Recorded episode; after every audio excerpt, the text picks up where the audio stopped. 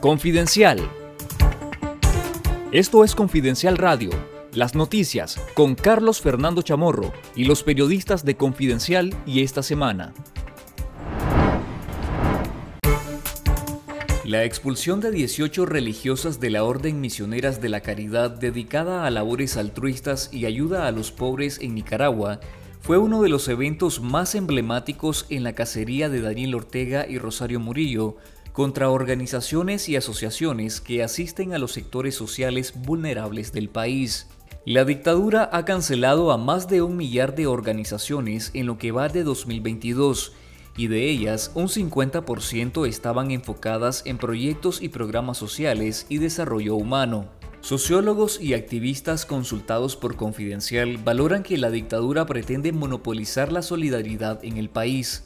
Advierten que el objetivo es que Ortega y Murillo quieren borregos y vasallos, en lugar de ciudadanos empoderados de sus derechos y responsabilidades sociales. La socióloga Elvira Cuadra explica que la gran fisura de esta política agresiva contra las ONGs es que el Estado no tiene la capacidad para apoyar a las comunidades, poblaciones y sectores tradicionalmente cubiertos por estas organizaciones.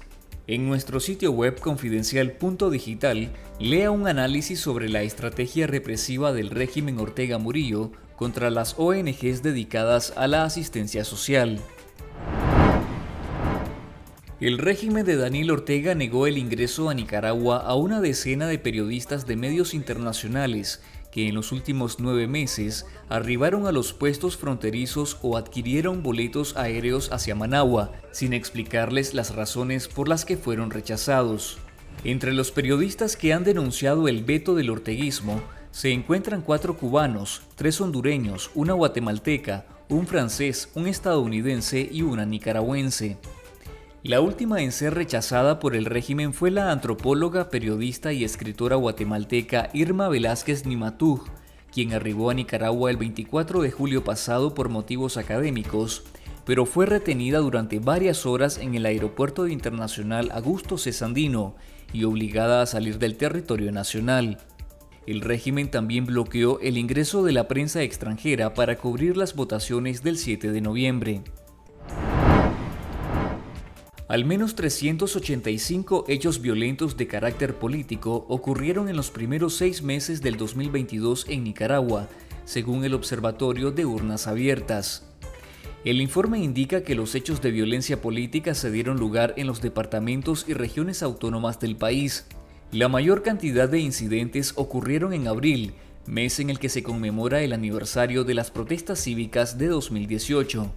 De acuerdo con el informe, en abril se registraron 164 sucesos violentos, una cantidad superior a los 69 registrados en junio, los 60 de mayo o los 49 de febrero, los otros meses más agitados. El presidente de Ucrania, Volodymyr Zelensky, dialogó este martes con su par de Uruguay, Luis Lacalle Pou, a quien le solicitó que el país suramericano imponga sanciones a Rusia.